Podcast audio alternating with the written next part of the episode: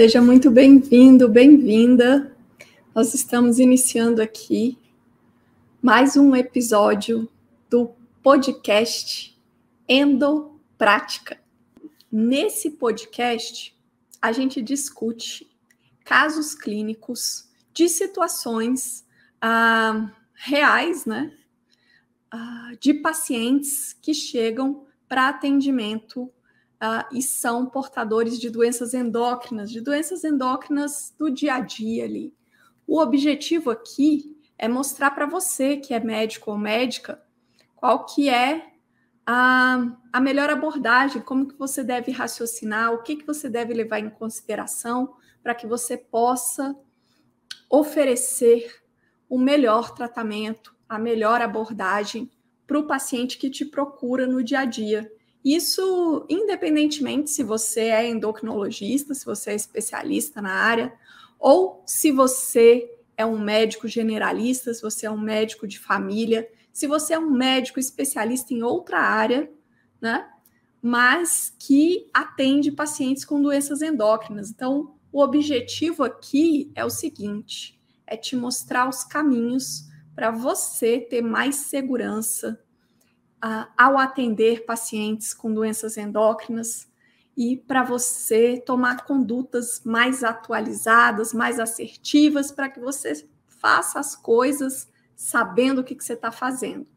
Olha, meu nome é Monalisa Azevedo, eu sou endocrinologista e para você é, que está me acompanhando pelo Instagram, para você que está me acompanhando pelo YouTube ao vivo e também para você que está acompanhando esse podcast em áudio, né? A, na gravação, ou para você que está assistindo a esse vídeo gravado, seja muito bem-vindo. É o seguinte: as suas. É, os seus comentários, dúvidas, sugestões, é tudo muito bem-vindo, tá bom? Então, se você quiser ah, participar aqui, colocando as suas dúvidas, as suas perguntas, fique à vontade, porque ah, o objetivo aqui é que é você sair daqui com muito mais confiança, com muito mais segurança para o seu próximo atendimento a acontecer de uma forma muito mais assertiva, né? Para amanhã, quando você for para o seu local de, de trabalho, para o seu local de atendimento, os pacientes que chegarem você atenda muito melhor. É, e aí eu já quero te fazer uma, um convite e um pedido. Então é o seguinte, ó, o pedido é para você já deixar like nesse vídeo, porque essa história de deixar like e de compartilhar o vídeo, gente, isso pode parecer bobagem, né? Mas não é, porque quanto mais isso acontece, né? Se você deixa o like, se você compartilha o vídeo com outros colegas, as redes sociais entendem que esse vídeo, que esse conteúdo aqui é um conteúdo relevante, distribui para mais gente, para mais colegas, e aí com isso é, a gente democratiza as informações, né? A gente permite que mais colegas médicos possam uh, saber do que a gente fala aqui e possam também interagir com a gente. E com isso eu fico sabendo também quais são as suas dúvidas, a, as dúvidas de outros colegas, enfim, para que a gente possa cada vez aprimorar mais e trazer mais informação aqui. E aí, a, esse é um paciente que ele, ele tem diabetes, ele é diabético tipo 2, é um homem, a, que na verdade essa essa consulta, né, esse atendimento que a gente vai discutir aqui, ele não é, não aconteceu agora. Ele aconteceu há pouco mais de dois anos atrás. Ah, esse paciente, ele já acompanha comigo há quase 10 anos. Não, há mais de 10 anos. A primeira consulta dele foi em agosto de 2011. Naquela época, ele havia uh, sido recém-diagnosticado com diabetes tipo 2. Então, é um paciente que já acompanha comigo há 11 anos, né? Nós estamos em 2022. Então, ele já vem em acompanhamento há 11 anos. Porém, o que a gente vai discutir hoje vai ser ah, um atendimento dele em 2020, quando a gente estava ali. Ah, essa consulta foi em maio de 2020, foi quando a gente estava ali no início né, da pandemia da Covid-19, quando a gente estava ali com a pandemia, com aquela situação mais desconfortável possível, né?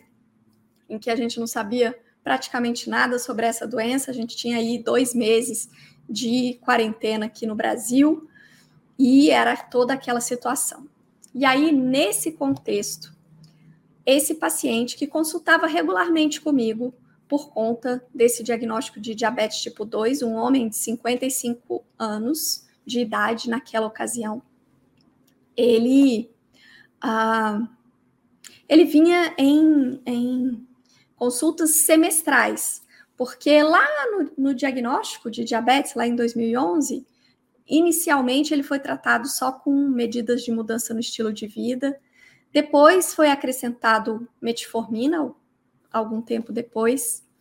E aí ele passou um longo período sendo tratado com metformina mais mudança no estilo de vida, né? Dieta, exercício físico, sempre manteve um ótimo controle glicêmico. Porém, há cerca de um ano e meio antes dessa consulta de 2020, a hemoglobina glicada dele, que sempre andou ali 6,5, 6,6, por aí, ela deu uma subida e aí chegou em 7, depois chegou a 7,6. E aí, por conta disso, uh, eu optei por associar uma segunda droga no tratamento. Né? Ele vinha em uso de metformina, e aí ele começou, é, foi associado o tratamento com inibidor de DPP4. Então, ele passou a usar a associação de metformina com a citagliptina. Muito bem. E aí, o que, que aconteceu? Ele estava muito bem, obrigado, na consulta dele de 2019. Estava tudo controlado, ele estava bem, bem compensadinho. E aí, quando foi em 2020, ele me procurou. Na verdade, a gente estava ali com dois meses de pandemia, tudo parado, tudo, né? Assim, é, o, o consultório, o meu consultório estava fechado, nem estava atendendo. Porém, ele entrou em contato e pediu para agendar uma consulta e a gente fez uma teleconsulta. E naquele momento, o que que, que, que ele me contou? Olha, gente, o paciente ele estava visivelmente abalado emocionalmente. E ele me contou que ele estava vivendo um momento de estresse emocional intenso, desde o, o início da, da quarentena por conta da, da pandemia, né? Então, nos dois meses ali anteriores a essa consulta. Ah, por questões assim, ah, teve alguma, alguma situação familiar e também essa coisa de é, teletrabalho, etc. e tal. Né? Então, tudo isso teve um impacto emocional para ele. E aí, cerca de uns 20 dias antes dessa consulta comigo, ele começou a ter dificuldade para enxergar. Começou a não enxergar, ficou com a vista meio embaçada. E aí, ele procurou o oftalmologista, né, para verificar a refração e tal. E aí o oftalmologista falou para ele, falou, ó, você precisa ver essa coisa do seu diabetes aí. Como é que, como é que tá a situação do, do diabetes. Ah, e aí, com isso, ele me procurou, e aí eu fiz um pedido de exames, né, para ele, e aí ele veio, a gente agendou essa essa teleconsulta, e aí ele já estava com o resultado dos exames. Ele estava em uso de da combinação de metformina com sitagliptina em doses máximas e mantendo né, o exercício físico, porém, ele me relatou que ele estava comendo muitos doces, muitos chocolates, que estava assim, muito ansioso. Para te dizer a verdade, ele, ele até chorou durante a consulta. estava visivelmente abalado. Então, olha só, se a gente pegar, se a gente optar né, por uma postura na hora de atender os pacientes, tipo assim, uma postura de ah, eu leio lá o, a diretriz, eu leio o, guideline ou o protocolo, ou seja lá o que for, que for a minha referência, lá está escrito, ah, glicado acima de 10, insulina. Então, eu vou simplesmente olhar e vou prescrever insulina. Ah, porém, eu vou te sugerir, né, eu estou aqui para te mostrar isso, inclusive, eu estou aqui sempre, não é só hoje, não, estou aqui sempre, né, para te mostrar que existe uma outra forma de você encarar né, a abordagem das doenças endócrinas que é mais assertiva e que te leva a uma segurança, que te conduz né, a uma segurança muito maior nos seus atendimentos a, e que te deixa em uma posição bem mais confortável na hora de na sua atuação. E essa sugestão que eu te dou é o seguinte: é de a gente entender os porquês, né? E não simplesmente, ah, o protocolo fala que é para fazer isso. Ah, a diretriz fala que é assim. Então eu vou lá e faço. O que, que acontece? O problema disso, né? De você simplesmente, ah, pega, bate o olho e faz. O problema é, primeiro, essa é uma postura muito baseada na decoreba. E a decoreba pode te trair, né? Porque às vezes você pode esquecer, você pode confundir. E aí, às vezes, o que você acha que lá está escrito, ah, glicada acima de 10 é igual a insulina, às vezes pode não ser isso que está escrito lá, né? Você pode estar tá confundindo, você pode é, trocar, primeira coisa. Segunda coisa é que, se você faz assim, você perde a talvez o elemento mais importante na prática da medicina de uma maneira geral, e isso se enquadra também na prática do atendimento dos pacientes com doenças endócrinas, que é a individualização. Gente, olha, o segredo da arte, né, da, do bom atendimento médico, da qualidade, da excelência naquilo que na prática da medicina, o grande segredo está na individualização. E aí, como é que você individualiza? E o que, que quer dizer individualização? Individualização quer dizer que ah, uma situação parecida, por exemplo, um resultado de exame parecido para dois pacientes, diferentes, né, para dois indivíduos diferentes, pode ter uma conduta para um paciente e outra conduta muito diferente para o outro. Então, ou seja, quando você simplesmente pega e decora lá o, o guideline, o consenso, né?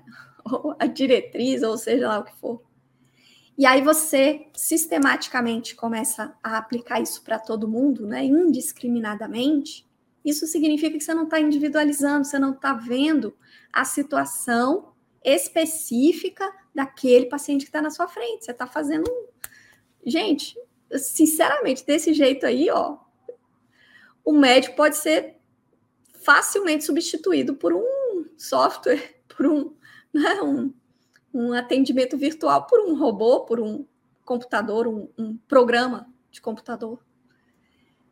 Então, assim, e isso é o que te deixa né, no dia a dia ali, porque você, inicialmente você pode fazer isso algumas vezes, pode até funcionar, mas assim, no médio e no longo prazo, o que, que vai acontecer? É exatamente essa, essa postura que vai te deixar vulnerável, que vai te deixar inseguro, que vai te deixar ah, desatualizado, inclusive, e que vai te deixar mais propenso ao tratamento antidepressivo.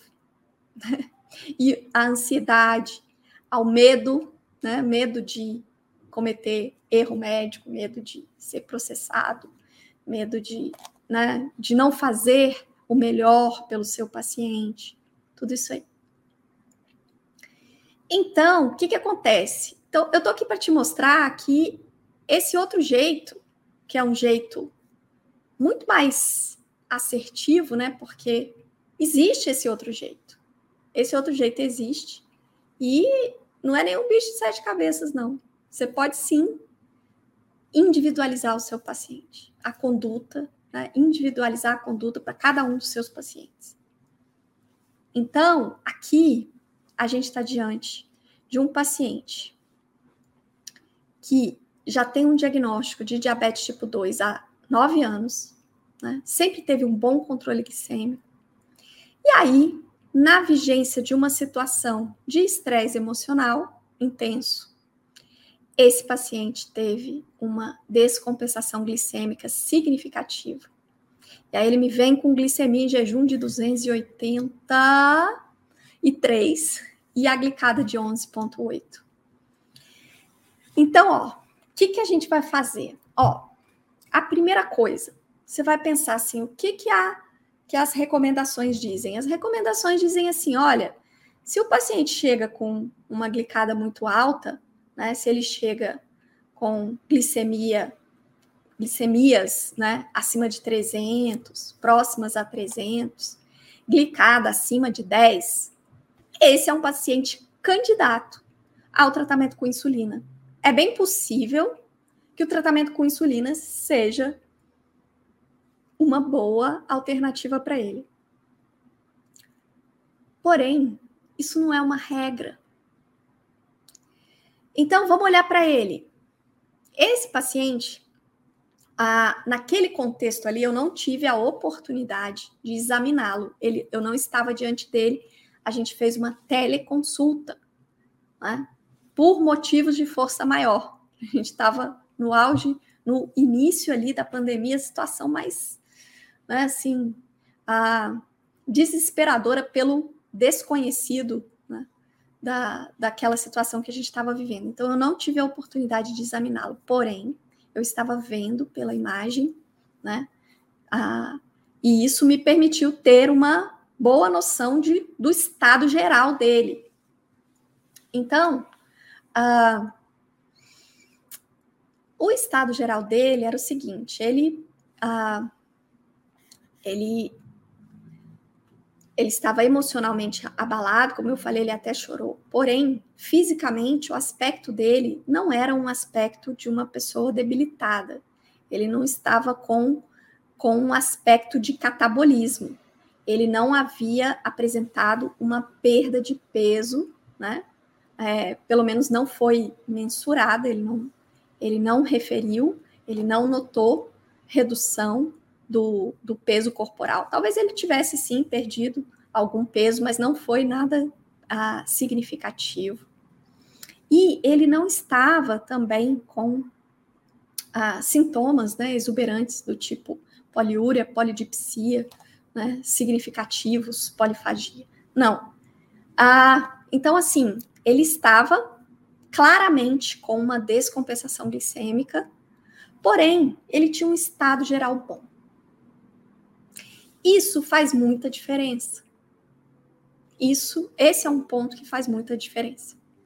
Outro ponto que faz muita diferença é, apesar dele já ter quase 10 anos, né, 9 anos de diagnóstico de diabetes, é um paciente que vinha em uso de dois agentes antidiabéticos, né, a metformina mais um a citagliptina, que é um inibidor de DPP-4, e sempre teve um bom controle glicêmico só com isso. Então, o que que isso me traz de informação, né? Para eu individualizar e pensar, né? Será que eu preciso de insulina aqui? Ou será que eu posso tentar outra coisa? O que que pode ser a melhor conduta para esse paciente? Então, é o seguinte: se é um paciente que vinha com um ótimo controle glicêmico em uso de dois agentes antidiabéticos, metformina mais um, então é um paciente que ainda tem reserva pancreática, né? Então, se a gente pensa naquele cenário da história natural do diabetes tipo 2, que é algo que tem que estar sempre na sua cabeça, né? Como que essa doença se comporta ao longo do tempo, ao longo dos anos. Então a gente sabe que numa fase inicial a gente tem só resistência à insulina, depois a gente vai ter a, a, o período de intolerância à glicose ou pré-diabetes, depois o paciente vai evoluir para diabetes, né? Tudo por conta de um defeito inicial, que é a resistência à insulina, né? E aí, ah, isso é uma, é uma situação progressiva, porque o pâncreas ele vai compensando a resistência à insulina com o aumento na produção, na secreção do hormônio insulina, né, para tentar compensar a resistência, ele produz mais insulina. Isso compensa o, a, metabolicamente o paciente durante um período, né, então nos anos iniciais, a gente tem só resistência à insulina com padrão glicêmico normal.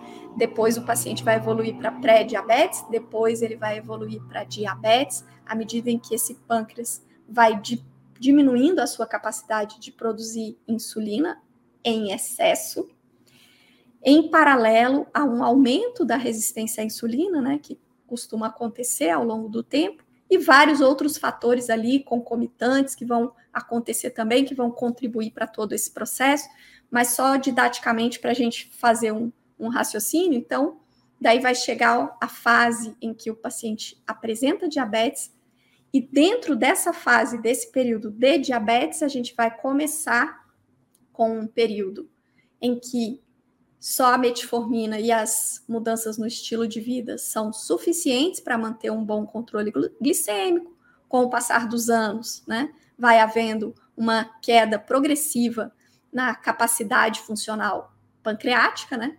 Então, a, e com isso, a resistência à insulina vai ganhando a parada, né? A gente vai tendo aí esse, esse balanço. Então, a tendência é o paciente ir ao longo do tempo, ao longo dos anos, passando a precisar de mais tratamentos para manter o bom controle glicêmico. Então, tem um período inicial em que só a metformina é suficiente, depois vai ser necessário mais um agente, depois vai ser necessário um terceiro agente, até chegar a um momento em que a gente vai ter uma falência né, pancreática mais significativa, né, uma perda da, da função pancreática né, mais intensa, e aí o paciente vai precisar de insulina em combinação com os antidiabéticos e até chegar a um estágio mais final em que a falência pancreática é completa, é total, e aí o paciente vai precisar de uma terapia substitutiva, né, de reposição plena de insulina para controlar as suas glicemias. Então, esse cenário, essa, essa linha do tempo do diabetes, ela está tem que estar sempre na sua cabeça, né? Para você. Uh, isso te ajuda muito a. Peraí, aonde que meu paciente está nesse cenário todo, nessa história toda? Então, o nosso paciente aqui, ele, se a gente olha que, apesar dele já ter ali nove anos, né, do, do diagnóstico de diabetes, é um paciente que, ao longo desses nove anos, uh, sempre manteve um bom controle glicêmico de uma forma relativamente fácil, né? Então, só com metformina. Inicialmente, ele foi tratado só com medidas de mudança no estilo de vida. Lembrando que, assim, essas coisas, essas condutas, elas modificam ao longo do tempo. Então, hoje, né, à luz das, dos conhecimentos atuais, ah, já se recomenda no diagnóstico de diabetes né? O paciente teve diagnóstico, já tem a recomendação de medidas de mudança no estilo de vida mais metformina, né? Você já prescreve a metformina de cara. Mas ante, anteriormente, né, até alguns anos atrás, a gente tentava. Então, ah, deu o diagnóstico de diabetes, a gente prescrevia só medidas de mudança no estilo de vida. E aí, só quando isso não era suficiente, é que a gente acrescentava a metformina. Porém, as evidências científicas aí dos últimos anos nos mostraram que já iniciar a metformina logo no diagnóstico de, de diabetes é interessante para o paciente. Né? Os benefícios né, do uso da metformina, de um controle mais ah, rápido, vamos dizer assim, da, glicêmico, desde o momento do diagnóstico, os benefícios se mostraram claros. Então, por isso, hoje em dia, deu o diagnóstico de diabetes, você já prescreve a metformina. Mas, lá em 2011, isso não era tão claro para nós. Então, é, esse paciente, inclusive, foi um que começou só com medidas de mudança no estilo de vida, lá na época do diagnóstico de diabetes, passou por um período só controlando com dieta e exercícios, depois chegou um momento em que foi prescrita a metformina e chegou um momento em que foi associada a citagliptina. Então, mas assim, o controle glicêmico dele era relativamente fácil. Então, o que que isso nos traz de informação? Isso nos faz entender que o pâncreas desse paciente produz insulina. Né? Então, a... pensando que, primeiro, então, como eu falei, né, a primeira, a primeira informação super importante que vai ser elemento para o nosso raciocínio é que, clinicamente, é um paciente que não está com sinais de catabolismo, né? Ele não tem manifestações clínicas exuberantes, ele, então, assim, ele está clinicamente bem. Ah, e segundo, o diabetes dele é um diabetes que, se a gente olhar na linha do tempo, ele não está lá nas fases mais, mais evoluídas, não, né? Então a gente consegue inferir, a gente consegue ah, deduzir que ah, esse pâncreas ainda tem uma boa capacidade de produzir insulina. Bom, dito isso, a, a minha conduta para este paciente foi a de associar outros antidiabéticos. E por que que eu fiz isso, né? Por que cargas d'água? Além dessas duas razões que eu falei, tem uma terceira que é igualmente importante e essencial, que é o seguinte: é,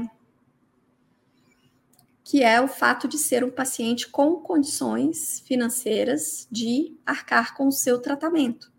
Porque, olha, a gente tem dois cenários uh, diferentes, né? Um, um cenário em que o paciente depende das medicações fornecidas pelo SUS, porque daí a gente fica mais restrito né, nas possibilidades de tratamento, e o cenário em que o paciente tem acesso às, aos vários tratamentos disponíveis no mercado. Então, esse paciente que a gente está discutindo aqui, ele tem acesso. E aí, qual que foi a a, a opção. E outra coisa, ter, tem acesso, pode comprar os medicamentos, né? E também tem acesso a mim. Gente, isso aqui é essencial. Ai, olha, eu já falei várias coisas que são muito importantes. Hoje, a, a moral da história nesse vídeo aqui é uma lista de moral da história. Mas, porque eu já te falei várias coisas que são muito importantes, mas eu preciso te falar outra coisa que é essencial. Essencial. Olha, você está com um paciente com a glicada de 11,8 na sua frente, com glicemia de jejum de 280 e tantos. E aí, assim, como é que você vai manejar isso? Você tem que acompanhar de perto. De perto. De perto. Não dá para falar assim, ah, então tá bom, vou te receitar aqui seja lá o que for, insulina, antidiabético, seja lá o que for, e você falar assim: ah, eu vou te receitar aqui, daqui um mês você volta. Meu, não funciona assim. Não funciona assim. Você vai precisar monitorar de perto esse paciente, qualquer que seja a escolha que você faça para tratar. Então, aqui eu te falei de individualização, eu te falei que eu escolhi prescrever antidiabético. Eu não prescrevi insulina para ele. Talvez você ou talvez um outro colega, né, se estivesse atendendo esse paciente no meu lugar, se não fosse eu, talvez você tivesse optado por prescrever a insulina. Tá tudo bem. Por quê? Porque aqui a gente está numa situação de individualização. E desde que esses preceitos, os princípios, sejam ah, respeitados, então a ideia é: a gente quer controlar a glicemia do paciente, a gente quer voltá-lo para o estado de é, controle metabólico. Então, a, dentro do, do, do diabetes, a gente tem muito isso, né? A gente tem mais de uma conduta possível, certo? A gente não tem uma coisa assim, ah, não, só serve se fizer isso, só serve se fizer aquilo. Não. A gente vive a arte da individualização em busca do melhor para o paciente, sempre. Porém, para isso, independente do que, que, você fizer, você tem que acompanhar. Por quê?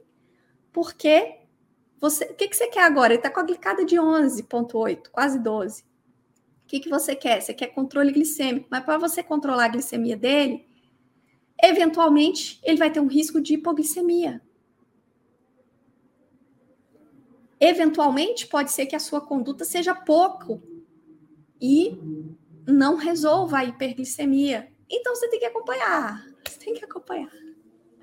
Então, esse é um paciente do meu consultório que eu tinha condições de ah, monitorá-lo, de acompanhá-lo de perto.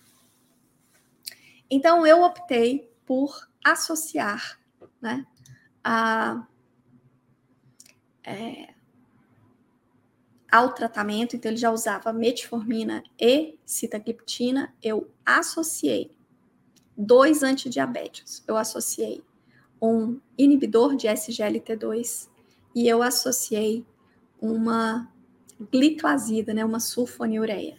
Aí você fala assim, bom, Aqui cabia até insulina. Por que, que eu não prescrevi insulina? Porque eu achei, eu achei que na individualização que existia espaço, existia uma janela para a gente tentar controlar o paciente com antidiabéticos sem precisar da insulina. Eu iria reverter isso, né? Estou aqui nesse momento disposta a mudar e passar para a insulina, caso essa minha postura não funcione.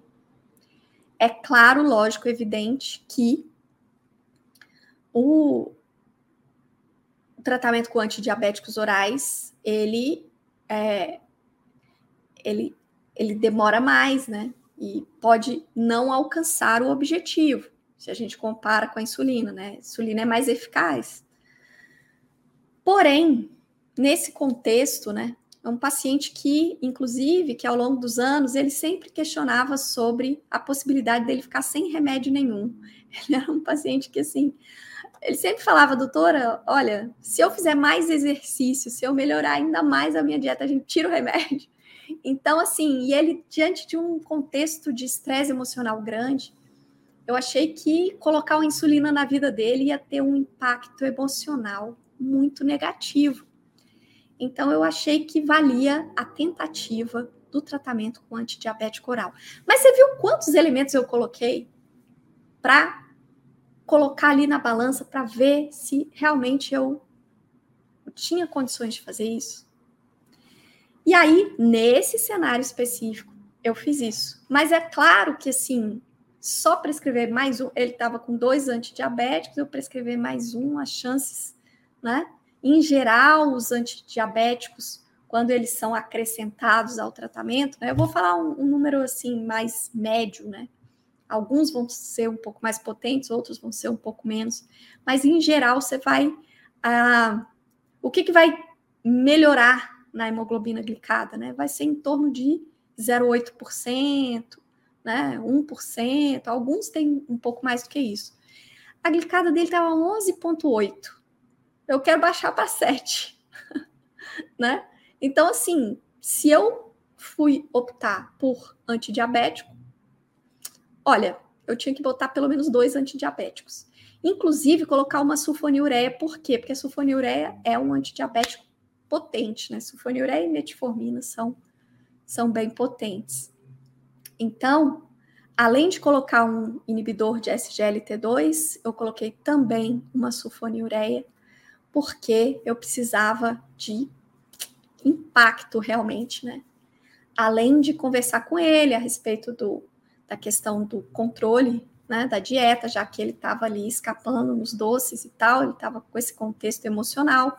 Eu encaminhei o paciente para psiquiatria, psicologia, né, para ele fazer um, um acompanhamento, porque tudo isso vai influenciar demais, né? Demais. Ah, E aí, então, como que eu fiz na prática mesmo? Prescrevi, então, né? Orientei que ele mantivesse o uso do, da metformina e da sitagliptina e associei ah, os outros dois antidiabéticos. E aí, o que, que eu fiz? Eu falei, olha só, agora você vai fazer glicemias capilares. Esse paciente não fazia glicemias capilares né, no, no, na rotina dele. Ele fazia um segmento semestral comigo, em que ele trazia exames bioquímicos, trazia glicemia em jejum, trazia hemoglobina glicada, essas coisas. E tá tudo ótimo. Aqui não, aqui ele fez uma descompensação aguda, né? Então aqui eu preciso de glicemia capilar, porque hemoglobina glicada, né? Outra hemoglobina glicada ele fez agora, deu 11.8. Outra glicada eu só posso fazer daqui a três, quatro meses, pelo menos, né? Então, como é que eu vou manejar? Como é que eu vou acompanhar? Independente se eu prescrevo antidiabético ou se eu prescrevo a insulina, que seria o caminho natural, né? O primeira, a primeira ideia seria pensar em insulina. Mas, independente de, do que, que foi prescrito, é necessário, nesse contexto, nesse cenário, um segmento com glicemias. Né? Pode ser glicemia capilar ou, mais modernamente, também pode ser por um, algum é, mecanismo de CGM, né? Tipo, é, é, monitorização contínua da, da glicose. Mas o que é mais frequente, o que é mais habitual é glicemia capilar. Então, eu orientei o paciente a fazer medidas de glicemias capilares e me manter informada. De quanto em quanto tempo? Olha, eu pedi para ele me mandar, né, me contactar pelo WhatsApp na ocasião, ah, com para ele iniciar o tratamento e com cinco dias ele já me mandar as glicemias capilares. Daí, uma coisa que você precisa saber é o seguinte: é que quando a gente está, ah, quando a gente prescreve insulina, né, quando a gente está manejando, ajustando insulina, ah, o efeito é bem mais rápido, né, sobre as glicemias. Então, você prescreveu insulina, daí o paciente vai medindo as glicemias e você espera um prazo aí de 72 horas, né? Três dias. Ele usa insulina três dias. E aí você olha para as glicemias como é que ficaram depois de, de três dias. E aí você já pode ajustar né, a dose da insulina. Com os antidiabéticos orais, isso daí é mais lento, né? Então, o paciente começa agora, vai demorar um pouco mais para ele ter controle, para ele, né? Porém, nessa circunstância de uma descompensação glicêmica exuberante, é, as glicemias capilares elas vão nos mostrar tendência, né? Então, esse é o paciente que estava fazendo glicemia de 360, né, amanhecendo com 290, era algo assim. E aí, cinco dias depois, as glicemias dele já estavam na casa ali 220, 210. Ou seja, com alguns dias, a gente já começou a ver tendência. E aí, ele me mandou um áudio falando: Nossa, doutora, eu tô preocupado, porque assim, é, no começo, ah, quer dizer, na verdade foi assim: nesse primeiro momento estava dando 200 e pouco, daí eu falei: beleza, a gente está no caminho certo, daqui a uma semana você me manda de novo as glicemias, ou então, se você tiver qualquer né, intercorrência, qualquer manifestação clínica e tal, você me comunica imediatamente. Mas se tiver tudo bem, daqui a uma semana você me manda. E aí, uma semana depois, ele me mandou, e aí estavam as glicemias ali, 180, 190 e tal. E aí ele mandou o áudio. Nossa, doutora, eu tô preocupado porque assim, que as, as glicemias não estão baixando, tal.